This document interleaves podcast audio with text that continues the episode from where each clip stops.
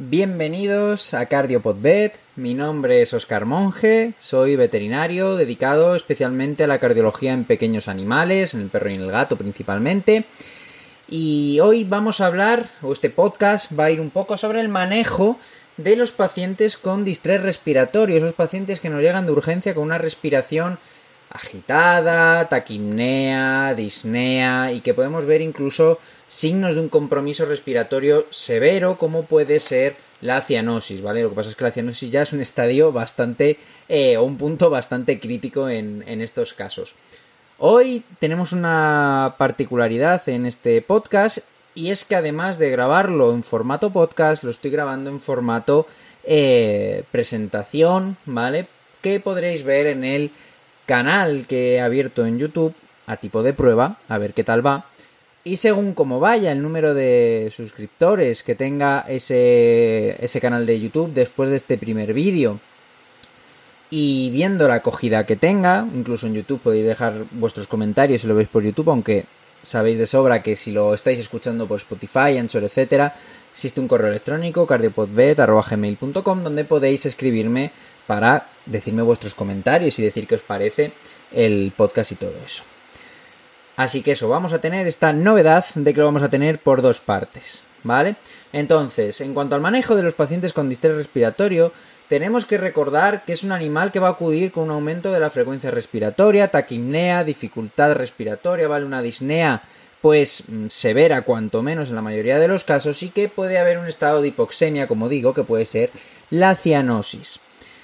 Existen diferentes tipos de disnea, ¿vale? Que es la disnea aguda, por ejemplo, un paciente que estaba respirando normal y ha empezado a respirar de una manera taquimneica o con dificultad, de una manera rápida, en poco, en un espacio muy breve de tiempo, incluso subaguda, cuando ocurre, por ejemplo, con eh, la formación de, eh, vamos, con la presencia de cuerpos extraños, por ejemplo, en las vías respiratorias, o también, por ejemplo, eh, en casos, un paciente que se ha operado de una parálisis laringia, si se produce la rotura de ese cartílago laringio postquirúrgica, nos puede producir un tipo de una disnea subaguda por ese cierre o incluso formación de hematoma en ese cartílago después de la cirugía.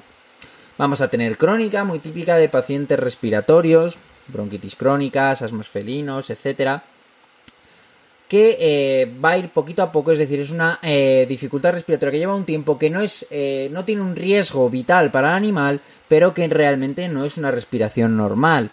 Vamos a tener que es progresiva, es decir, que va en aumento esta dificultad, la podemos encontrar en el reposo, durante el esfuerzo únicamente, expiratoria, que se corresponde a las vías bajas, inspiratoria, que se corresponde a las vías altas, mixta, que es muy típica de la cardiogénica, aunque realmente si piensas cardiogénica, vale, cardiogénica es debido a un edema pulmonar, si es debido a un edema pulmonar, debería ser una disnea de tipo expiratoria, vías bajas. Pues no, en los pacientes cardiópatas, en los edemas cardiogénicos o en los edemas pulmonares, lo que encontramos, podemos encontrar es una disnea inspiratoria expiratoria, es decir, mixta. En muchos de estos pacientes encontraremos una posición optorneica, ¿vale? En la que encontraremos al paciente con codos abiertos, cuello extendido, mirando para el techo, intentando que las vías respiratorias estén lo más eh, abiertas posible, ¿vale? Hay veces que esta taquimnea tenemos que tener cuidado porque puede ser simple debido a un proceso fisiológico como puede ser la fiebre, dolor, hipertermia, que es la fiebre, es decir, tener calor, miedo, excitación, puede haber un aumento de esta frecuencia respiratoria que no es patológica. Tenemos, por ejemplo, en los perros de 10 a 30 las respiraciones por minuto normales y en gatos de 20 hasta 42. Van a ser pacientes que van a tener un pase VIP en el hospital cuando lleguen, es decir, si vemos un animal con una disnea, con taquimnea, sobre todo cuando son severas, es un paciente que tiene que llamar nuestra atención y pasar el, el triaje inicial y pasar directamente a cuidados eh, intensivos, por decirlo de una manera. Tendremos que ver primero en ese eh, ABC de la, del recovery, ¿vale? De la reanimación cardiopulmonar, pues podemos adaptarlo un poquito a, este, a estos pacientes y es lo primero de todo ver que esa vía aérea esté permeable, que no tengamos, por ejemplo, una pelota en la faringe, que hay algunos casos de labradores que ha pasado, que se queda ahí la pelota en la faringe y no les deja respirar, ¿vale? Posteriormente es un paciente que no sé si alguna vez os ha pasado a vosotros, pero que si eh, os cuesta respirar, os ponéis, uno se, se agobia, se pone más nervioso cada vez. Por tanto, lo primero que habrá que hacer con estos pacientes es tranquilización, ansiolisis, relajarlos, que respiren más despacito. Y una vez ya hayamos conseguido que respiren más despacito y les hayamos aportado oxígeno, oxigenoterapia, ya podremos plantearnos empezar con pruebas diagnósticas. Pero lo que no podemos hacer es un animal que viene respirando con disnea, disneico, ponernos directamente a hacer pruebas, radiografías, tumbarlo, manejarlo, moverlo de un lado para el otro, porque lo que va a pasar probablemente es que le empeoremos el cuadro, ¿vale? El calor, lo mismo, animales que respiran difícil, que con dificultad, mejor dicho, van a presentar hipertermia en muchos de los casos únicamente por esa ansiedad de no poder respirar, ¿vale? Es decir, van a presentar calor. Por tanto, en muchas ocasiones tenemos que vigilar que esa temperatura no suba en exceso y sobre todo si utilizamos métodos para oxigenoterapia, vigilar que no suba la temperatura en, por ejemplo, esas cámaras de oxígeno, que no suba esa temperatura de, la jaula y que pueda incluso provocar más calor y empeorarnos el cuadro. Una vez hecho esto, ya localizaremos, buscaremos dónde está el problema respiratorio exactamente. Como he dicho, vamos a tener diferentes tipos de refuerzo. Notaremos como este paciente eh, va a tener unos refuerzos, ya sean abdominales, torácicos, y un refuerzo inspiratorio o expiratorio en estos pacientes. Por un lado, en la disnea inspiratoria, como hemos visto ya anteriormente, hemos dicho que es inspiratoria de vías altas, es decir, sobre todo del primer tramo, faringe, laringe, ¿vale? Esa zona, la zona de la tráquea. Entonces, por tanto, en estos tipos de refuerzos eh, respiratorios, aunque yo siempre digo que hay que evaluar que no haya nada obstruyendo las vías respiratorias en cualquier tipo de paciente, pero en estos pacientes con más razón hay que abrir la boca y ver que no haya nada ahí que nos esté dificultando la respiración. Si tenemos una disnea, un refuerzo eh, respiratorio, expiratorio, el problema es posible que lo tengamos en vías respiratorias más bajas, bronquios, alveolos, parénquima pulmonar, ¿vale? Cavidad torácica. Y por tanto lo que va a costar, lo que va a hacer el animal es un esfuerzo para conseguir eh, extraer, vamos, extraer, eh, expulsar ese aire que tiene en el árbol respiratorio, ¿vale? Esta disnea o este refuerzo respiratorio puede ser con sonido o sin sonido. En el caso de los de con sonido suele estar eh, relacionado con problemas de estenosis, de colapsos en las vías respiratorias. También podemos tener pacientes con respiraciones rápidas y superficiales. Estos pacientes, sobre todo o generalmente, pueden estar relacionados, pues, por ejemplo, con pacientes con edema pulmonar, se suele dar este tipo de respiración rápida y superficial, o en pacientes que tienen esta taquimnea por dolor, ansiedad, estrés, etc. Ahora, para los que estáis viendo el vídeo en YouTube, vamos a ver una serie de imágenes. En esta primera vemos un animal, un, un pastor alemán, ¿vale? Que tiene un refuerzo abdominal y un refuerzo principalmente eh, expiratorio, en este caso este animal, o que tenía un derrame pleural severo y un derrame pericárdico también bastante severo. En el siguiente vídeo que vamos a ver es un gato que estaba rasurado para realizar ecocardiografía y que vemos que tiene un refuerzo tanto en la inspiración como en la expiración, ¿vale? Sobre todo no hay un refuerzo abdominal, pero sí que se ve un refuerzo torácico. Este animal presentaba una cardiomiopatía hipertrófica con derrame pleural y edema pulmonar. Por último, en este vídeo vemos un gato en una eh, jaula de oxígeno, ¿vale? Y vemos que tiene un refuerzo bastante marcado abdominal. En este caso, este gato también tenía una cardiomiopatía hipertrófica con un derrame pleural, ¿vale? Y como veis, o los que no veis los vídeos, pero os lo digo, en estos casos eh, lo que tenemos que hacer es ver al animal, ¿vale? El primer caso era un animal que estaba tranquilo, que respiraba mal, pero que no estaba excesivamente mal, por lo cual estamos en consulta grabándole mientras hacíamos la anamnesis. El segundo ya está sedado, por eso lo veis, se ve tumbado en una mesa eh, de prequirófano, de prequirúrgica. Y el último es un gato que, como veis, está en una jaula de oxígeno, está muy tranquilo, porque también estaba sedado únicamente con butorfanol y ya estaba en un punto pues avanzado, ¿vale? De la sedación, es decir, ya hacía un tiempo que lo habíamos sedado.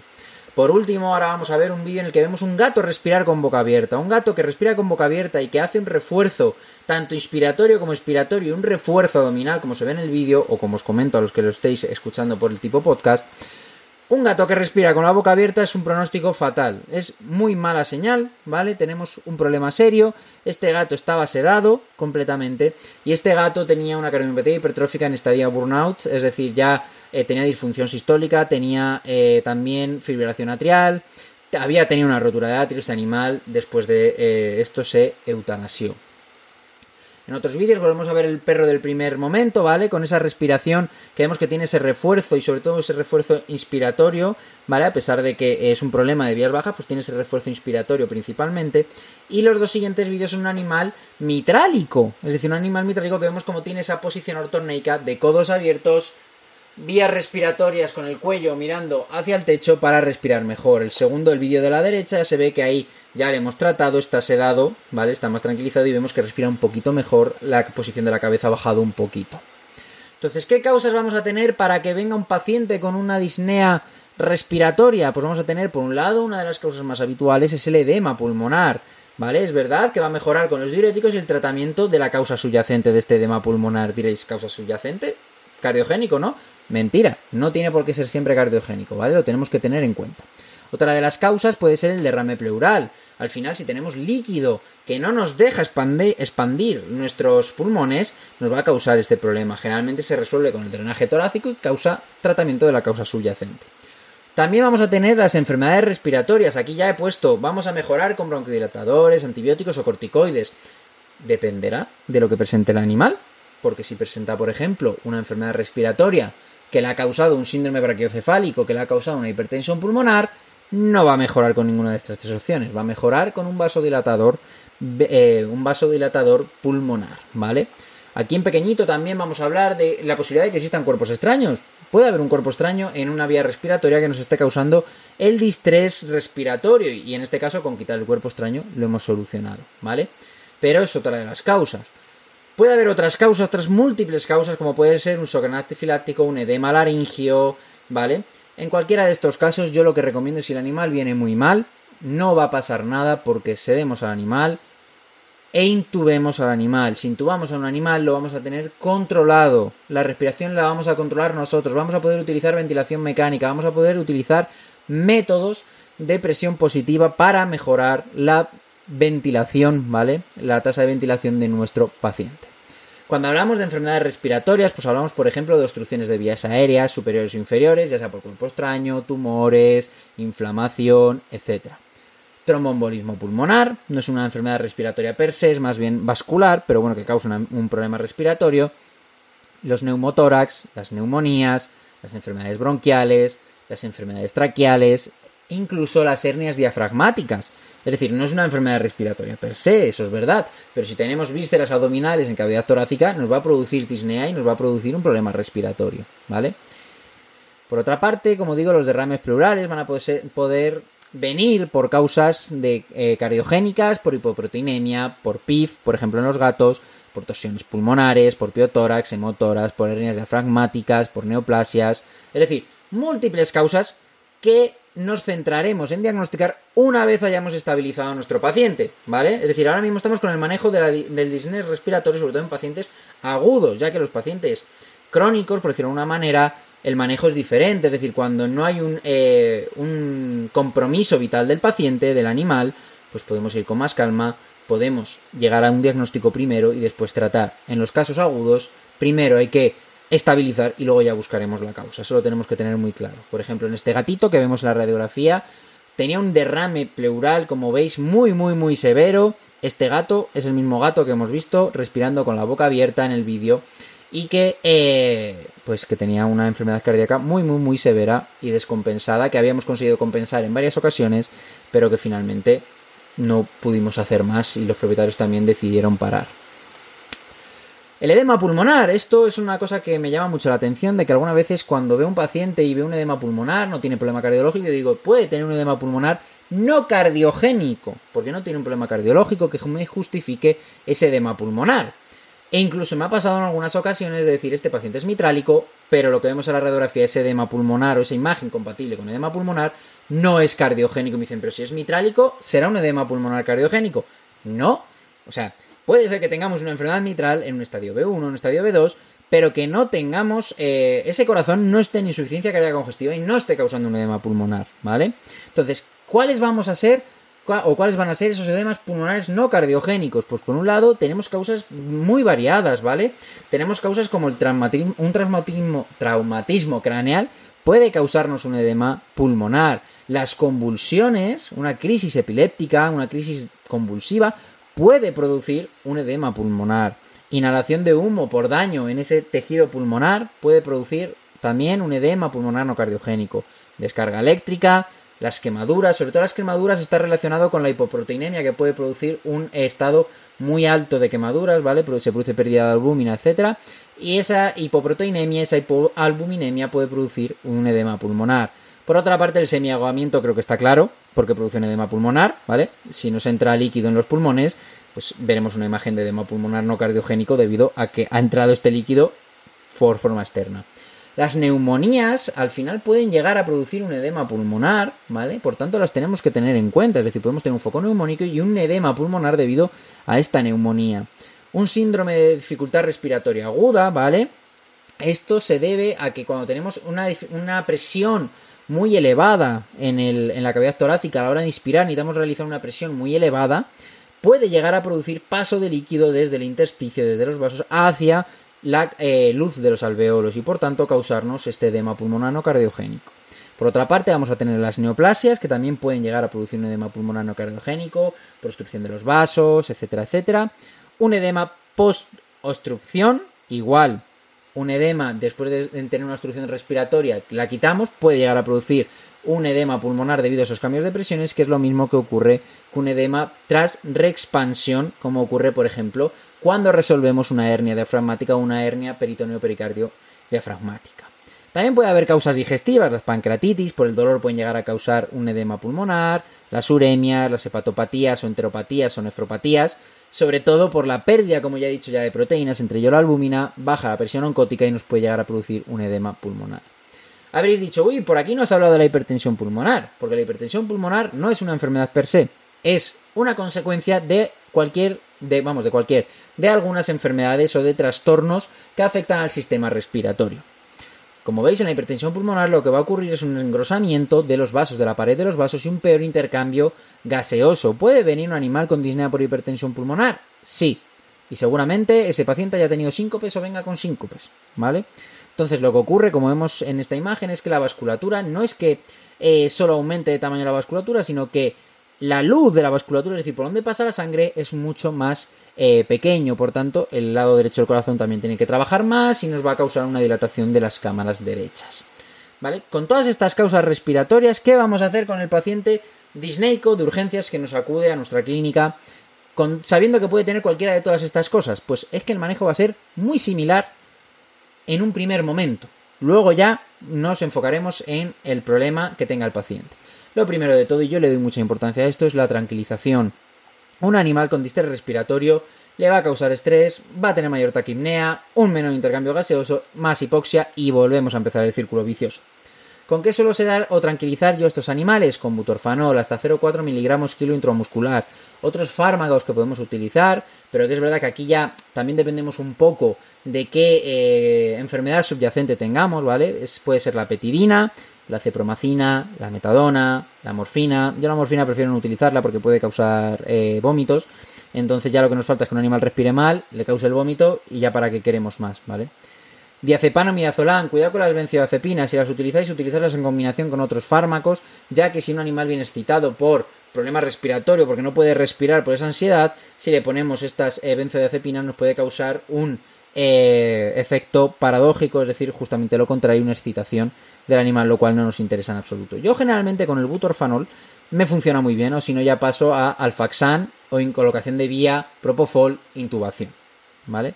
Como digo, un paciente que respira muy mal, cianótico, eh, disneico, que no eh, podemos ver exactamente qué es lo que está pasando. Abrimos, miramos, no hay obstrucción de vías respiratorias, sedamos, eh, inducimos e intubamos y ya una vez intubado podemos ponernos a hacer pruebas, podemos hacer una TIFAST, podemos hacer determinadas cosas para saber qué pasa y ya empezar a tratar. ¿Cómo vamos a proporcionar la oxigenoterapia en estos pacientes? Pues por una parte vamos a tener eh, la jaula de oxígeno, que para mí es la mejor opción porque el animal se queda tranquilito y metido, lo que sí, como veis en la imagen, podemos tener o debemos tener un control de la temperatura que se ve aquí arriba a la derecha, un control de la temperatura de esta jaula, ¿vale? para que el animal no entre en calor y que encima, ya para colmo, eh, respire peor encima porque nosotros le estamos causando calor. Por otra parte, en animales que lo toleran, sobre todo los perros, es una muy buena opción las gafas nasales. ¿Vale? Las gafas nasales, un catéter intranasal para eh, proporcionar oxígeno es muy buena opción, pero es verdad que hay muchísimos animales que no lo toleran. Cajas de oxígeno, cajas de plexiglas donde meter al animal eh, perros o gatos pequeños y ahí eh, proceder a, oxigenación. Sería una muy buena opción, ¿vale? hay algunas jaulas de inducción para animales exóticos, etcétera, que nos podrían valer, como es la de esta imagen. Pero para mí, en el caso de que un animal esté muy grave, el que debemos utilizar es la intubación endotraqueal. Lo que se hacía antiguamente de poner un collar isabelino, cerrar el collar isabelino o dejar un pequeño hueco arriba en el collar isabelino y ahí proporcionar oxígeno, por favor no lo hagáis. O yo al menos no lo recomiendo para nada. Causa muchísima condensación dentro de ese eh, collar isabelino.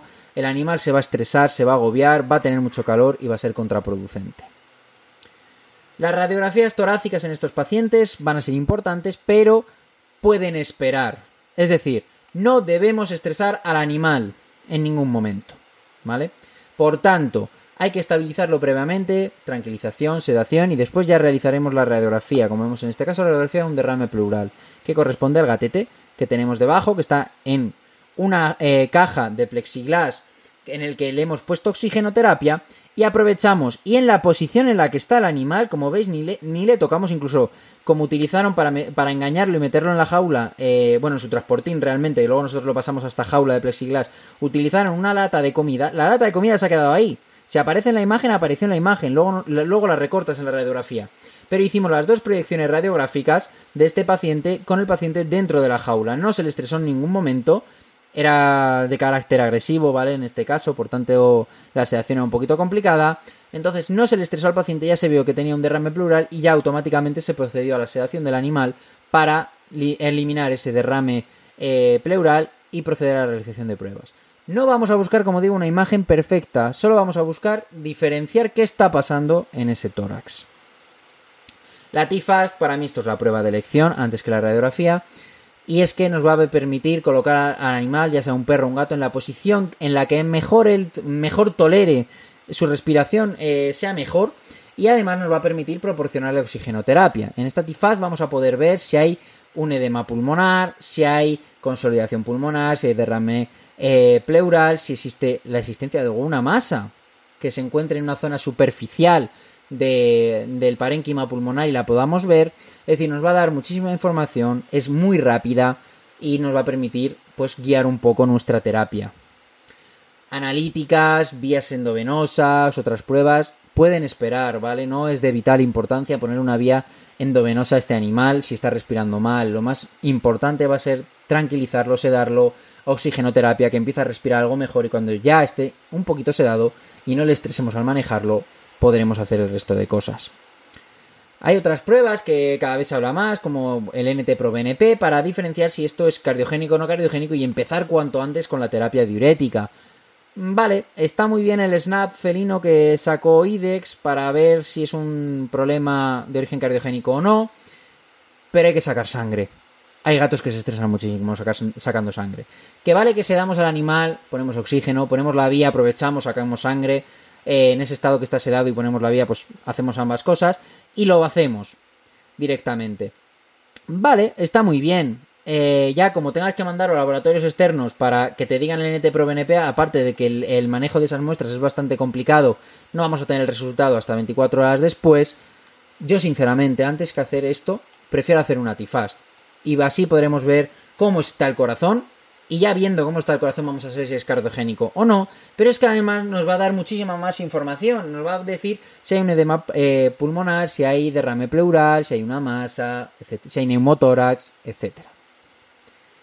En cuanto a la monitorización, la monitorización de estos pacientes va a ser muy importante, ya no solo en, en la hospitalización, sino también luego cuando le demos el alta en casa.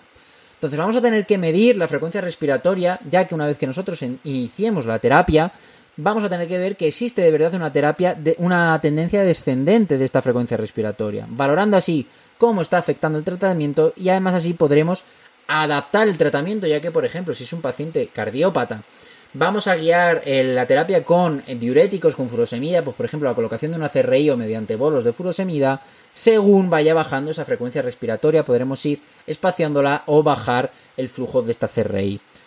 Medir la diuresis, pues si es un paciente cardiópata y que vamos a empezar a utilizar diuréticos, está recomendado el medir la diuresis, es decir, ver que realmente el paciente lo está orinando, ¿vale? Entre comillas, está deshaciendo de ese, de ese líquido que causa el edema pulmonar mediante la orina. El tratamiento, pues va a depender un poquito. Lo básico ya os lo acabo de comentar, que es la tranquilización del animal y el oxígeno, y luego va a depender un poquito de lo que veamos en alguna de estas pruebas ya que realicemos después. Si es una enfermedad respiratoria, pues podremos empezar la terapia con incluso con terapias inhalatorias, ¿vale? Eh, aprovechando la presencia del animal en una jaula de oxígeno mediante el uso de nebulizaciones con corticosteroides, broncodilatadores, antibióticos, la oxigenoterapia y si existe algún cuerpo extraño, pues la extracción de este cuerpo extraño mediante eh, endoscopia respiratoria o si es en las vías respiratorias superiores, extracción manual como puede ser de una pelota. También podemos utilizar obviamente terapias endovenosas, pero es verdad que eh, la combinación de terapia endovenosa y nebulizaciones suele tener muy buen efecto en estos pacientes. El derrame pleural, el derrame pleural, ante todo toracocentesis, quitar ese líquido, hay que analizar ese líquido, no nos olvidemos, no lo tiremos a la basura, hay que analizarlo. Utilizar terapia diurética para vaciar este derrame pleural no suele funcionar. Lo siento mucho, pero no suele funcionar. Lo que suele funcionar es la toracocentesis. Como digo, valorar el líquido y el tratamiento según qué tipo de líquido veamos nos dará pistas de si puede ser eh, de un origen cardiogénico, si es un origen infeccioso, si es un origen traumático y ahí podremos valorar el tratamiento. Ya que, por ejemplo, si sacamos sangre, es un, eh, un hemotórax y nosotros le, hemos puesto diuréticos para vaciar ese derrame pleural, pues vamos bien. O sea, no vamos a hacer nada y encima el animal va a estar perdiendo sangre porque lo que va a necesitar ese animal es entrar a quirófano a buscar de dónde está sangrando, dónde está eh, ese sangrado activo, ¿vale? El edema pulmonar pues un edema pulmonar es verdad que suelen responder muy bien a los diuréticos inicialmente. Si es de origen cardiogénico, pues con los diuréticos lo vamos a, controlar bastante. Pero si este edema pulmonar viene por otras causas y ponemos diuréticos, pero no buscamos la causa subyacente porque deducimos, porque queremos que es un edema pulmonar cardiogénico, en cuanto baje la dosis de diurético va a empeorar o incluso a la larga, aun con los diuréticos, va a volver a empeorar porque no hemos quitado la causa que nos está produciendo ese edema pulmonar. Va a haber que diferenciarlo muy importante y yo recomiendo que lo hagáis mediante la TIFAS de si es un paciente cardiogénico o no cardiogénico para incidir o no en esta terapia diurética. Una vez que hayamos visto, pues por ejemplo, que tiene una hipoglucemia, pues deberemos tratar esa teología para evitar el edema pulmonar. En los pacientes cardiópatas principalmente, ¿cómo vamos a hacer esta terapia con diuréticos y su monitorización? Vamos a medir la frecuencia respiratoria en todo momento, cada media hora como máximo, medir la frecuencia respiratoria de este paciente. Inicialmente, cuando acude, antes, eh, si ya sabemos que es un paciente cardiópata, por ejemplo, podemos poner un bolo de furosemida de 2 a 4 miligramos kilos subcutáneo o intravenoso, ¿vale? Si tiene vía, pero se puede poner subcutáneo, va a hacer efecto, va a tardar un poquito más, pero va a hacer efecto y al final ya se ha visto en estudios que la cantidad de diuresis va a ser la misma. Y lo vamos a poder repetir cada una o dos horas, ¿vale? Llegando a un máximo de 8 miligramos kilo cada 8 horas. Yo recomiendo que después del primer bolo y lo hayamos tranquilizado, ya le pongamos una vía endovenosa y pongamos o bolos de furosemida cada dos horas intravenosos o la CRI de furosemida. Si es de origen cardiogénico, debemos recordar que tenemos que intentar que la velocidad de infusión sea la mínima posible, es decir, no meter un exceso de fluidos en este animal, ¿vale? Yo recomiendo entre 0,5 y 1 mililitro kilo hora. La dosis de la CRI de furosemida, yo suelo empezar con un miligramo kilo hora y ya a partir, a partir de ahí empiezo a evaluar. Una vez se vaya estableciendo esta frecuencia respiratoria, podemos quitar la CRI e ir pautando la furosemida a los diuréticos, primero cada 4 horas, luego cada 6 y luego cada 8, siempre guiado por la frecuencia respiratoria. Yo suelo preparar las CRIs de, de furosemida en suero glucosado al 5% o si no en un suero salino fisiológico. Pero bueno, generalmente suelo hacerlo en el, glucosado al 5% porque generalmente no nos va a producir alteraciones en iones y lo que va a hacer es orinarlo directamente y ya está. Para prepararlo, pues eh, yo os diría que para hacer una preparación de 0,5 mililitros kilo hora, ¿vale? Vamos a esa velocidad, hay que introducir 200 miligramos de furosemida y en un mililitro kilo hora hay que introducir 100 miligramos de furosemida. Por tanto, si tenemos una ampolla de 10 eh, miligramos mililitro, pues habrá que introducir para hacerla de 0,5 20 mililitros, extraemos 20 mililitros, introducimos 20 mililitros, y para hacerla a un mililitro kilo hora, introducimos 10 mililitros y sacamos, sacamos 10 mililitros primero del suero y luego introducimos los 10 mililitros de furosemida. Siempre tiene que tener agua disponible el animal que esté con diuréticos, tenerlo claro. No hay que proporcionarle eh, hidratación por vía endovenosa, no. Lo que tiene que tener es un bebedero y beber, porque en cuanto empieza a respirar un poquito mejor, va a beber.